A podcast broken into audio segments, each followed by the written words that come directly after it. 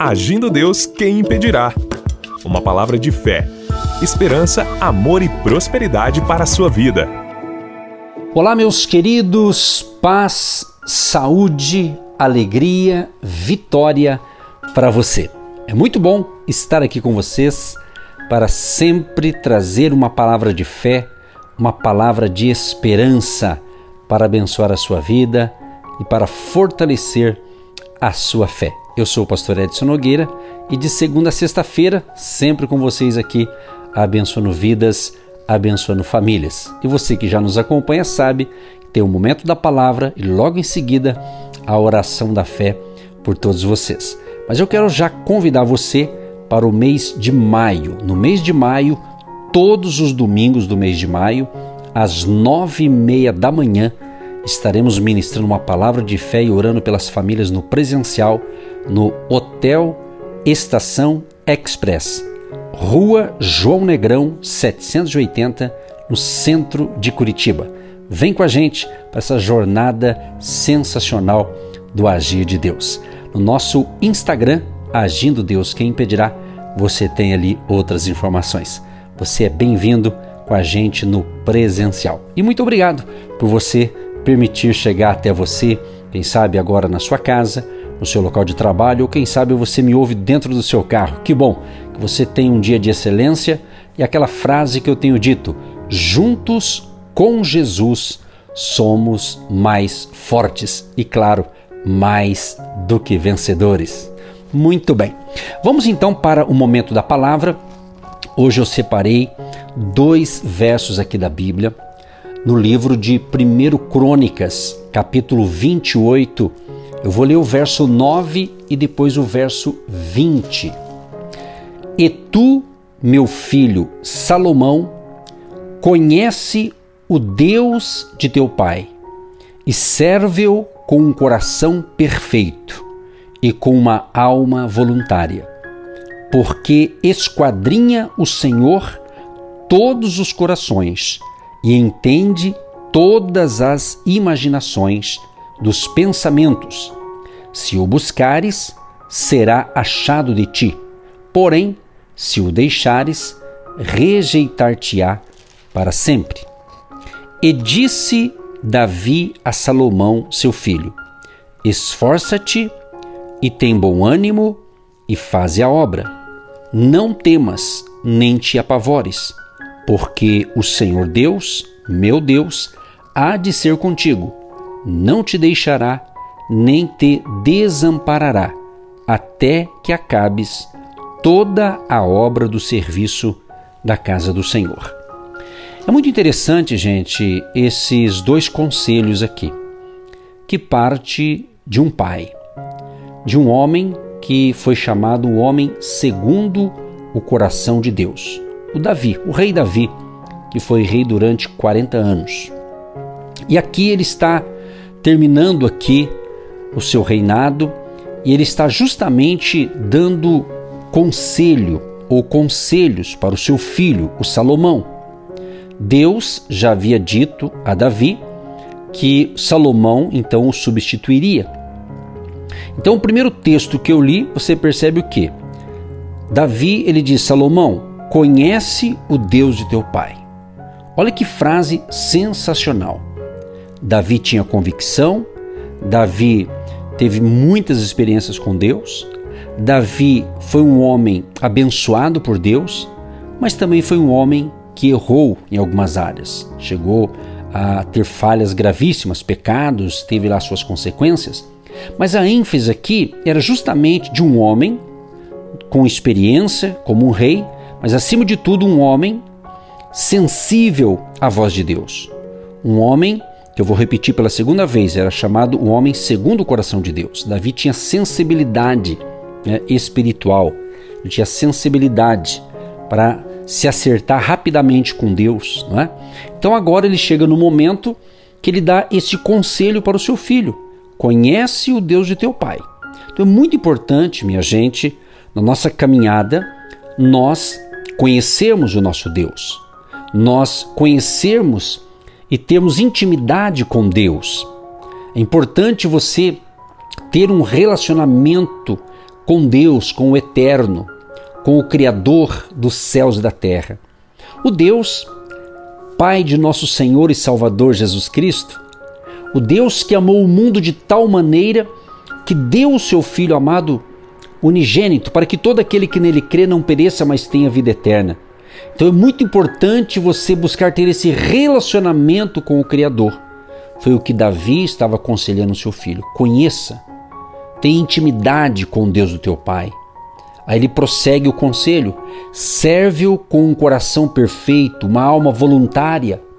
Então ele estava dizendo: seja sincero com Deus, ele conhece o teu coração, porque ele sonda os corações. Ele diz assim: Deus, o meu Deus, entende é, as, as imaginações, os pensamentos. Então, esse é um conselho sensacional de um pai para um filho. Afinal de contas, Salomão ele estaria assumindo o reinado, o rei de Israel. Salomão ia ter lá na frente uma missão de construir o chamado Templo de Salomão. Deus, né, o Todo-Poderoso, o Eterno, ele já havia recebido de Deus todas as orientações para a construção do templo. Então Deus já falou com Davi, então Davi estava aqui dando instruções ao seu filho para que a missão que ele ia assumir agora seria de grande responsabilidade. Meu amado e minha amada ouvinte, isto é muito importante para nós. Termos responsabilidade diante do chamado de Deus, diante de uma missão que Deus te dá para fazer. Você que é pai, você que é mãe, você jovem, você senhor, senhora, você que está me ouvindo agora. Certamente Deus tem um propósito específico para você. Ou Deus tem uma missão específica para você. Você não me ouve por acaso. Eu acredito que eu não estou falando aqui sem propósito. Pelo contrário, já prego o Evangelho há muitos anos e eu sei que o que eu estou fazendo é para edificar vidas, edificar pessoas, é mostrar o caminho da salvação, é mostrar e ensinar o caminho que leva à vida eterna. Jesus diz em João 14,6: Eu sou o caminho e a verdade e a vida.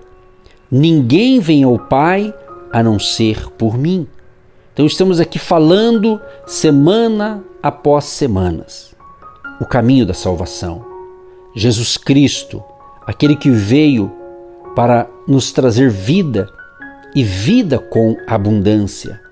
Então, meu amado e minha amada, como que está a sua vida? Você tem observado as instruções de Deus? Você tem tido interesse em buscar as coisas do alto, as coisas de Deus? Então aqui a gente vê que Davi então está incentivando, encorajando, motivando, inspirando o seu filho Salomão a que conhecesse a Deus, que o servisse de todo o seu coração. E depois, no segundo texto que eu li, Davi continua aqui encorajando o seu filho. Davi diz para Salomão: Filho, esforça-te. Olha que palavra interessante: esforça-te. Então, Davi está dizendo: você vai ter que empregar esforço, vontade. E ele prossegue: esforça-te e tem bom ânimo. Eu, eu, me inspiro demais nesse verso aqui, é muito forte. Eu sempre tenho lido isso aqui. Esforça-te e tenha bom ânimo. Ou esforça-te e tem bom ânimo. Nunca precisou tanto de ânimo como nos dias atuais. Sempre foi necessário, mas hoje mais do que nunca, não é isso?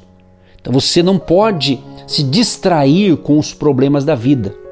Nós não vamos ignorar os problemas, nós não podemos fingir que não, não passamos por problemas, não. Nós temos que encarar os problemas, mas encarar com ânimo, encarar com fé, com força de vontade e não se entregar a uma tempestade ou alguma, a, a, vamos assim dizer, alguma adversidade, algo contrário que tenta contra você.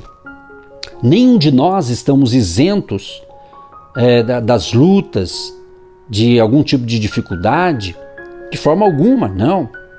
Mas eu sempre disse, continuo dizendo, Deus é o maior encorajador. Deus é o maior motivador. Ele está sempre nos encorajando a confiar na Sua palavra, a confiar nas Suas promessas, a não desanimarmos. Então, aqui, Davi, ele diz para o seu filho Salomão: esforça-te e tem bom ânimo. E aí ele continua e faz a obra.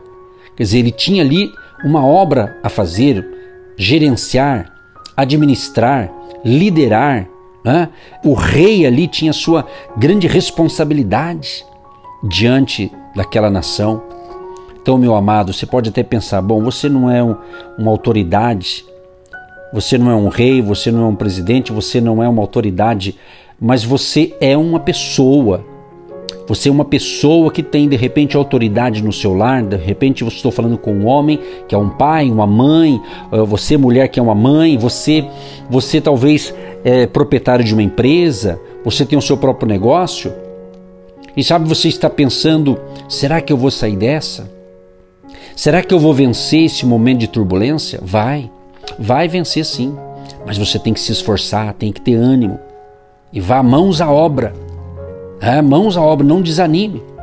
Deus vai te dar força. É aquilo que eu digo. Faça a coisa certa. Seja honesto. Confie no talento, na habilidade que Deus colocou dentro de você. E prosseguindo aqui, Davi diz para Salomão: Não temas, ou seja, não tenha medo. Claro que o contexto desse homem aqui de Salomão, do rei, é diferente talvez do meu e do seu, no aspecto o que ele estava assumindo, o que eu estou fazendo, o que você que está me ouvindo está fazendo na vida, porque era um cargo de muita responsabilidade, o representante de Deus ali. Mas você pode trazer para a sua realidade. Todos nós, cada um tem a sua realidade. Então, o mesmo Deus de Davi, o mesmo Deus de Salomão, é o nosso Deus. É o Criador de todas as coisas é aquele que no livro de Ageu 2:8 diz que Deus é o dono do ouro e da prata. Então, Deus é o dono de tudo. Temos ensinado aqui, somos mordomos, somos administradores, somos representantes de Deus. Então, você, meu amado e minha amada ouvinte, não me ouve por acaso.